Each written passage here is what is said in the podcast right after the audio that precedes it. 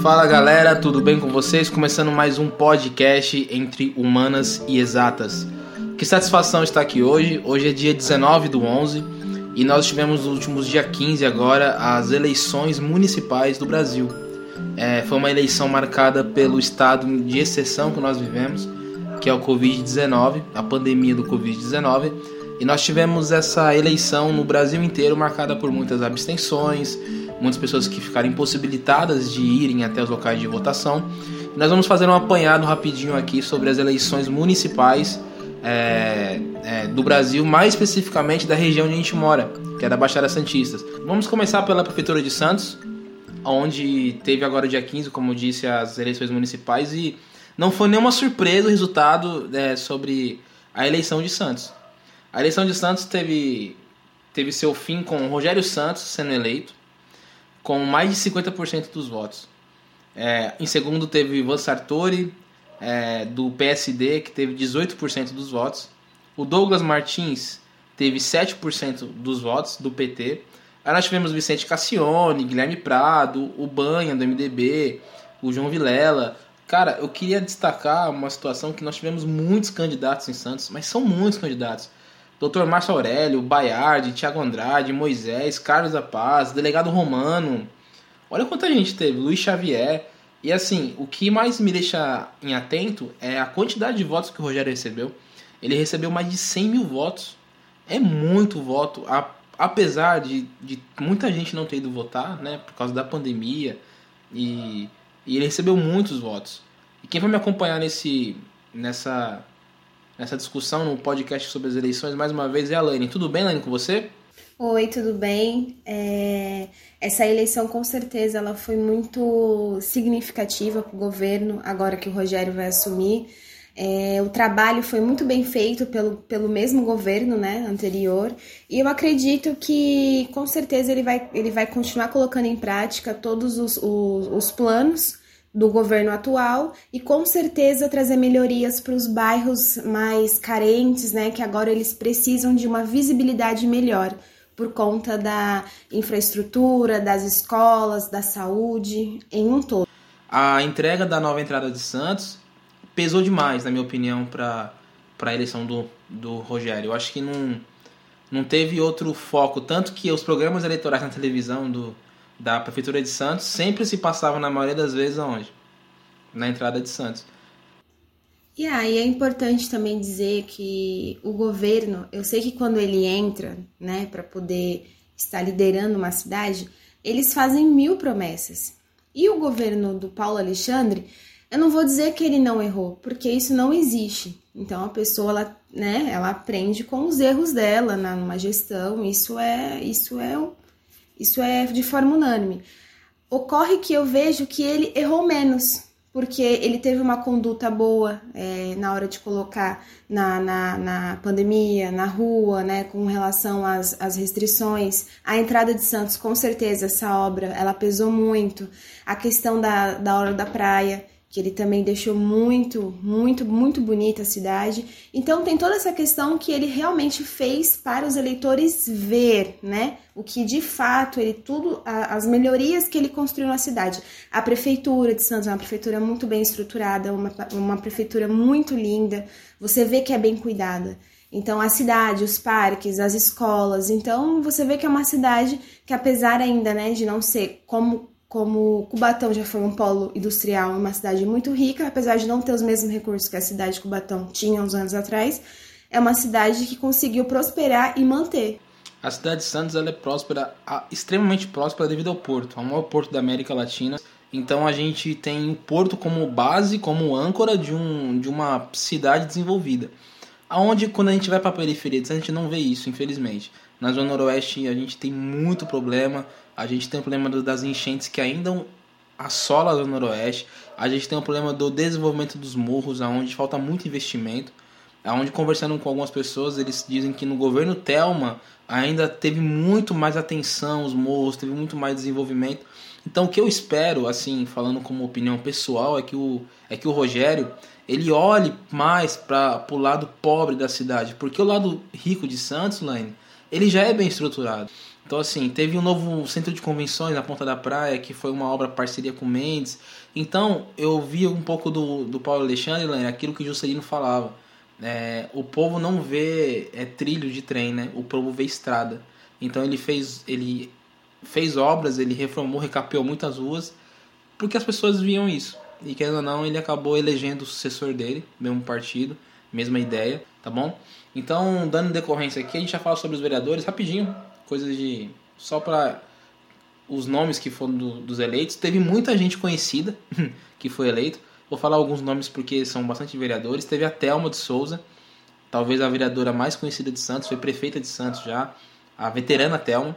A gente teve a Audrey Cleis. A Audrey Cleis era repórter da, da, da TV Tribuna.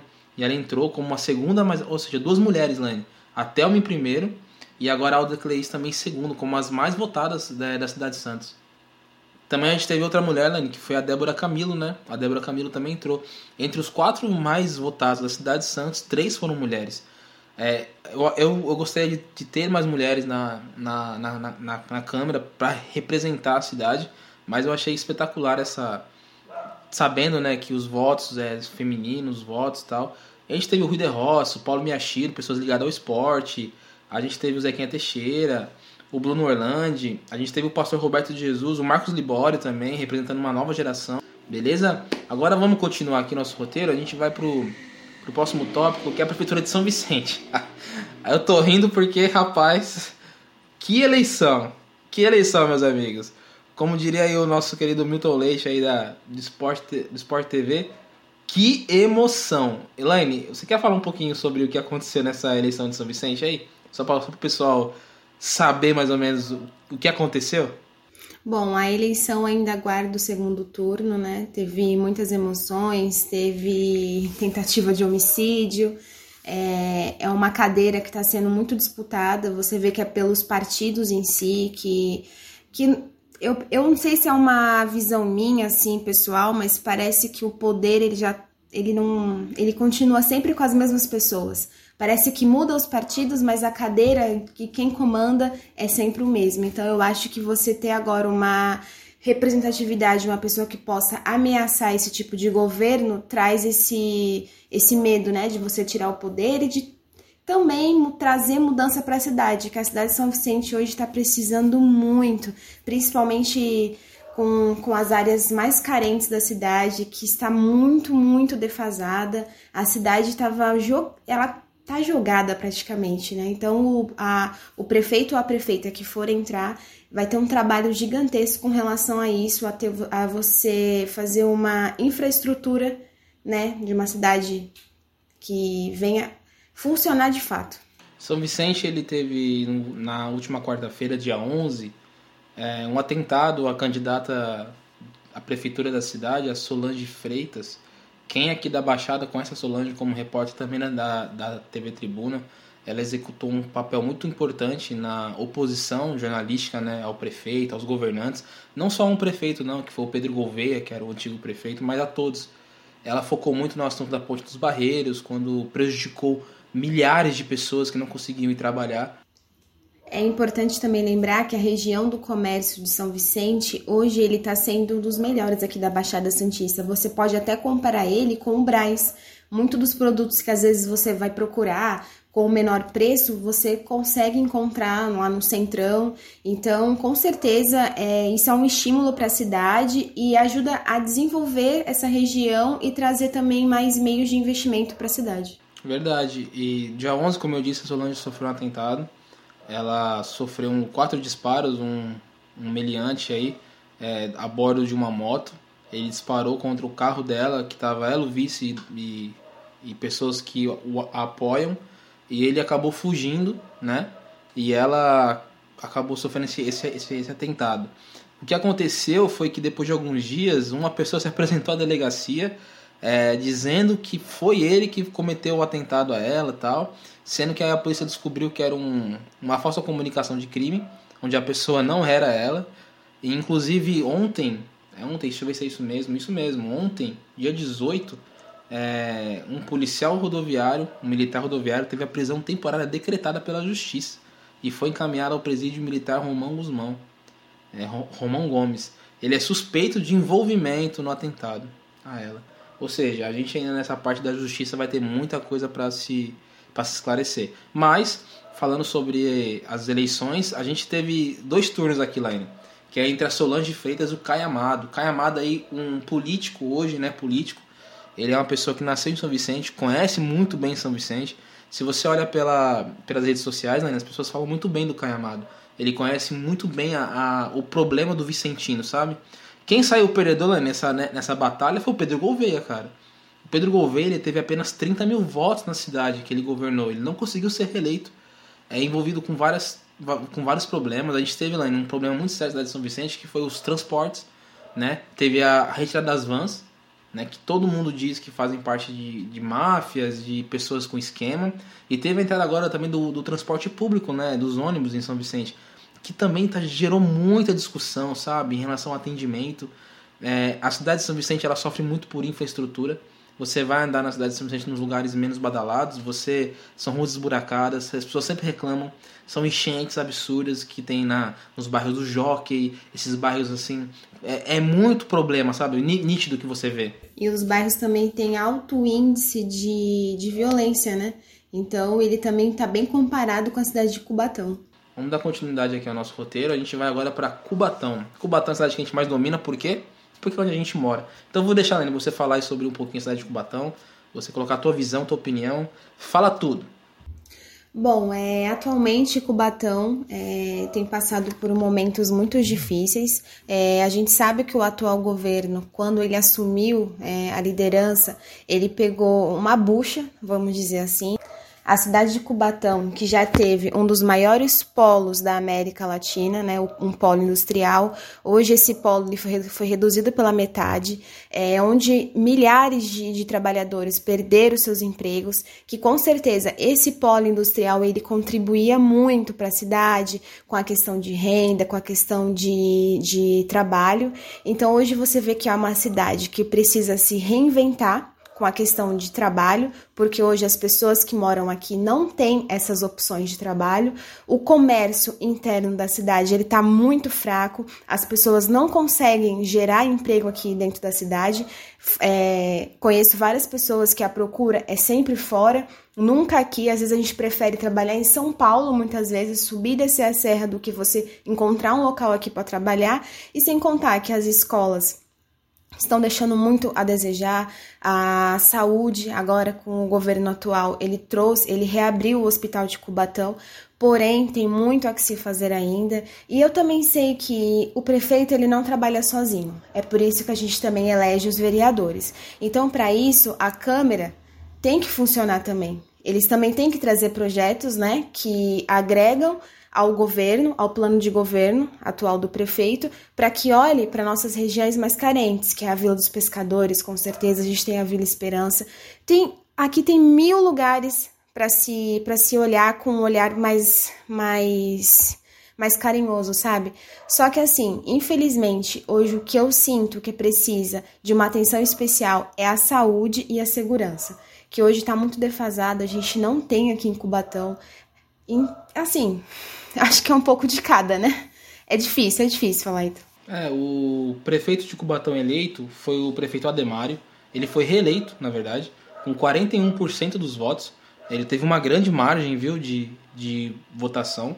Ele teve aí, foram 8 mil votos praticamente a mais do que o segundo colocado, que foi o Toninho Vieira. E tivemos o terceiro Wagner Moura, tivemos o Doda, tivemos a Paula Ravanelli, o Pedro de Sá e o Fábio Melo. O Ademar é do PSDB, né? E então é o segundo mandato aqui do PSDB na cidade de Cubatão, onde já foi governado pelo PT. Teve muitos anos do, do PT aqui. É, o PT ele fez algumas melhorias, mas também ele teve alguns déficits, teve algumas crises na prefeitura de Cubatão. A prefeitura de Cubatão passou por crises muito grandes, né? Aliado com a crise política e econômica do Brasil, a cidade de Cubatão não, não soube se portar. A gente teve várias empresas aí no polo industrial que saíram na cidade de Cubatão, né, Elaine? Então a prefeitura de Cubatão não soube se portar em relação a isso. E a prefeita chegou até é, decretar estado de emergência, que foi quando o hospital ele foi fechado.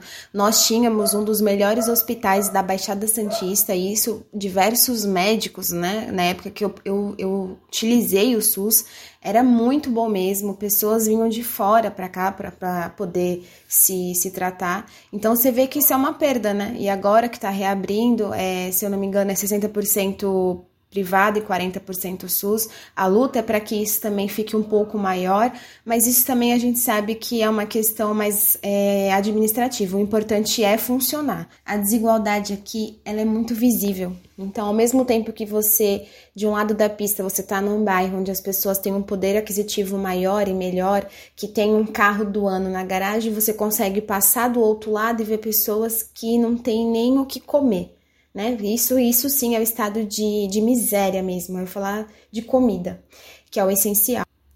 Que essa câmera agora que está sendo composta, que eu conheço algumas pessoas, é, eu sei que elas têm essa visão mais atenta para as pessoas carentes, para as pessoas que não têm oportunidade de ter um curso superior ou até um curso básico mesmo, que é de computação, uma aula de reforço.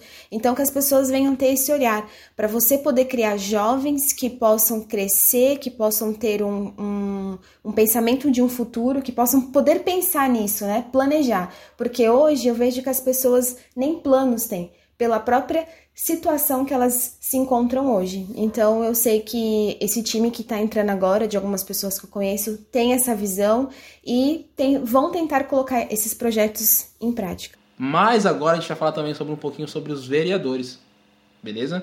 E a gente teve alguns vereadores aqui que voltaram para a cena em Cubatão, né? A gente teve como mais eleito de Cubatão, ele foi o César do PSDB, ele teve 2 mil votos. A gente teve o Rodrigo Alemão, o Topete, o Rony do Bar. A gente teve o Alessandro Oliveira. É, um nome, um, é uma cara nova que vem né, para a política cubatense. Ele se fortaleceu bastante. A gente teve nomes antigos já como o Kleber do Cavaco, que ele voltou. O Wilson Pio, o Roxinho, mais uma vez, o Roxinho entrando. São caras velhos da política, mas nós torcemos que essas pessoas elas, elas possam é, trazer novidades, sabe, para a política da, da, E que eles também venham acolher os novos que entraram e que possam receber os projetos também apresentados. Com certeza. A gente teve a Jaque Barbosa que entrou, o Sérgio Calçados, mais uma vez. A gente teve aqui o Rafael Toco, o Ricardo Queixão. São caras conhecidas da política já. O Tinho, o Guilherme do Salão. E a gente teve aí o pessoal que ficou de suplente, desde pessoas já conhecidas como o Jair do Bar, Geraldo Guedes, enfim. A gente teve aí uma, uma pequena renovação, eu senti, viu, Não, não foi uma, renovação completa na Câmara dos Vereadores de Cubatão, mas foi uma pequena renovação onde a gente parece ganhar um pouco mais de fôlego né, na cidade. E para encerrar nosso podcast, a gente vai falar rapidinho, muito rapidinho, sobre a Prefeitura de São Paulo, que foi surpreendente para mim, foi algo totalmente surpreso. O Márcio França, ele está correndo a Prefeitura de São Paulo. Pô, mas esse Márcio França é da Baixada. Sim, gente, mas como eu te falei lá no começo do podcast, são Paulo representa a capital do estado e talvez seja a capital das capitais, né, no Brasil. Quem concorre à prefeitura de São Paulo concorre normalmente ao governo do estado, à presidência da República. É uma importância muito grande que se dá. Então nós tivemos lá na prefeitura de São Paulo, indo para o segundo turno, dois caras, que foram o Bruno Covas do PSDB e o Guilherme Boulos do PSOL. Sim, Guilherme Boulos, esse mesmo. Aquele que concorreu à presidência da República, né? Pelo PSOL também. A gente teve em terceiro lugar o Márcio França, Lane, com 13% dos votos. E o Celso Russomano. Meu, aqui. E ele liderava as pesquisas, aparentemente. O Celso Russomano já é a segunda vez que ele aparece na largada, pá, explodindo. E depois, quando vai pra verdade mesmo, o cara. O cara cai. É, é engraçado o Celso Russomano. Ele tem que ter um pouco de semancol. Ou entender aonde que ele tá errando, Lane. O matching dele de, de probabilidades está errado da equipe dele. Porque ó, o Celso Somano ele teve 500 mil votos só, Lane. Sabe por que eu falo que é só, Lane? O Celso Somano ele teve muita abertura na, na, na, televisão. Então ele é um cara muito conhecido. Todo mundo sabia que era Celso Somano. Por que será que o Celso Somano ele não ganhou? Talvez seja o que? As ideias, as políticas, as falas. Ele não se identificava. Olha o Guilherme Boulos, um milhão de votos. Por quê? Porque a cidade de São Paulo, Lane, como todas as cidades em volta, sofre muito com o problema de moradia, gente. E o Boulos, ele é identificado com MST, ele é identificado com invasões. Só que, querendo ou não, vocês têm que assumir uma coisa. O Guilherme Boulos, ele olha para esse tipo de gente, cara. Ele olha para essas pessoas. Ele olha para a comunidade. Se eu fosse uma pessoa que dependesse disso, ou olhasse diretamente para isso, eu iria votar no Boulos sim. Porque ele fala aquilo que o meu ouvido quer ouvir. E assim, tirando agora partidarismo, é, será que esses políticos estão olhando para isso? Fica a minha crítica pessoal, entendeu? As pessoas acham que muitas vezes a esquerda, né? A esquerda revolucionária tem subido à toa, mas é porque a direita conservadora não olha para o mais pobre também, sabe? É uma coisa muito complicada. E nós, nós temos o Covas aí, Lani, que foi o prefeito é, repassado pelo João Dória, né? Quem lembra a história? João Dória era prefeito da cidade, deixou o Covas para poder ele candidatar a governador. Vale ressaltar que você comandar uma das maiores cidades do Brasil, com certeza é uma responsabilidade gigantesca e que, além de ser uma responsabilidade, ele também tem muitas dificuldades gigantescas. Então, é, é bem difícil para você conseguir é, administrar tudo isso, né? Porque é uma cidade muito grande, onde também tem muita periferia, tem precisa de muita obra de infraestrutura. Então, eu acredito que com certeza vai ser, vai ser muita responsabilidade para quem assume. É uma megalópole, né, a cidade de São Paulo. É uma cidade absurdamente grande. Então, obrigado aí por mais uma vez estar com a gente nesse podcast sobre a política nacional e sobre as eleições do dia 15. Foi um prazer mais uma vez e fica ligado aí que vai sair novos episódios sobre novas histórias, sobre política, sobre a história aí da, da, da Kamala Harris, do Barack Obama, da Michelle Obama. A gente vai aí é, se aprofundar na área da política, tá bom? Lani, obrigado. Obrigada, Ítalo, e até a próxima. Abraço.